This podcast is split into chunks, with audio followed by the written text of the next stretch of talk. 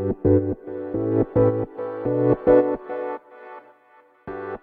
はようございます。なつきです。今日はお客様が心が動く時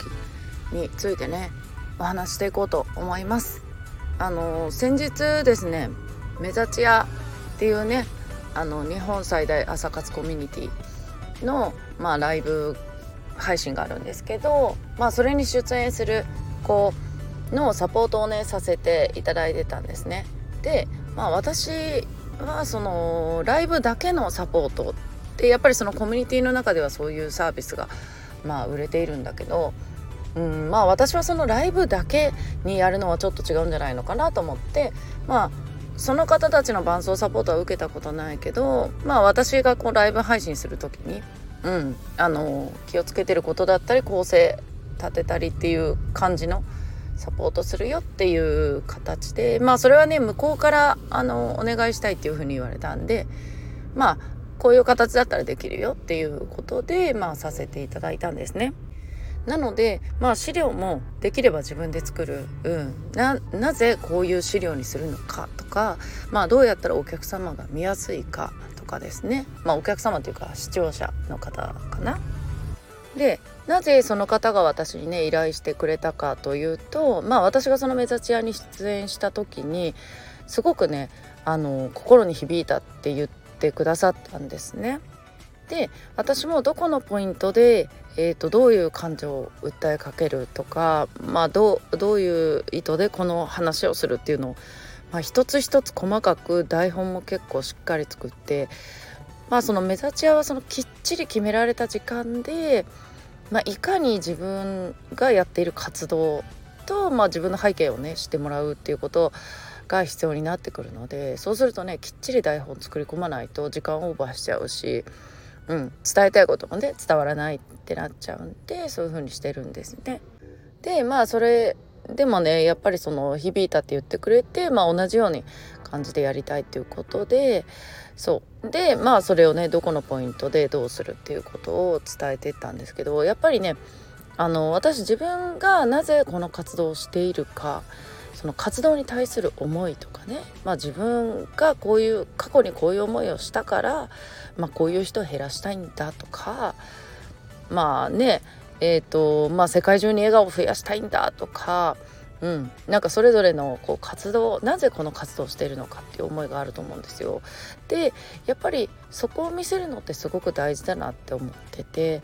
やっぱりあのビジネスの発信だけだと、うん、なんかただうんやってる人って感じなんだけど私がだからその文章の思いを載せるっていうのもまあいろんな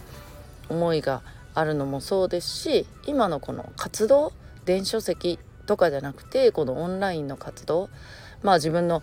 ねお店の経営も含めなんですけど自分がその人生の活動っていうか人生ですよね、うん、なぜこういう風にな生き方をしているかとか、うん、そこを見せるのってなんか一番共感を生むしうん、そういうところが一番重要なんじゃないかなと思うんですよ。今ってこう誰がね売るかの時代になってきてまあその誰がっていう部分、うん、はやっぱりそういうところになってきますよね。でまたそれをね全然知らない方からまた同じようなサポートしてほしいって あの依頼があってそう。でまあその時も言ったんですけどそうね。あのビジネスの話だけ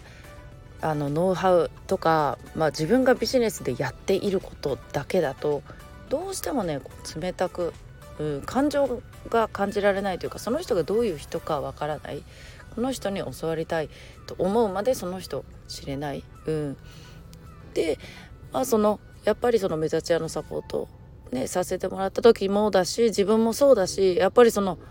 自分がこのなぜこの活動してるかっていうところってなんかめちゃくちゃ反響があるあったんですよね。コメントもなんかすごい、えーと、終わってからもメッセージとかがすごい来てうん。なのでやっぱりそのビジネスなんだけどもなぜこれをしているかとかね、うん、そういうふうに見せていくって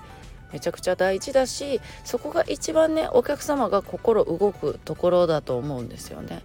うん、で今ねむしろこれだけノウハウ出てたらそのノウハウの勝負とかってできないじゃないですか、うん、もっとすごい方とかねいっぱいいるし。うん、ってなるとやっぱりもうそこをねどれだけ、うん、あの見せていけるか、うん、で変わってくると思うんですよね。そうお客様の感情を動かすためには。これはあのライブとかでもそうですけど文章でもそうですよね、うん、私もなんかそういう感じあのあの気をつけながらね考えながらその辺はなんか文章にするにしてもなんか書いていってるかなっていうのをね思いますね。うん、はいということでえっ、ー、と今日もね皆さん素敵な一日をお過ごしください。またお会いしましょう。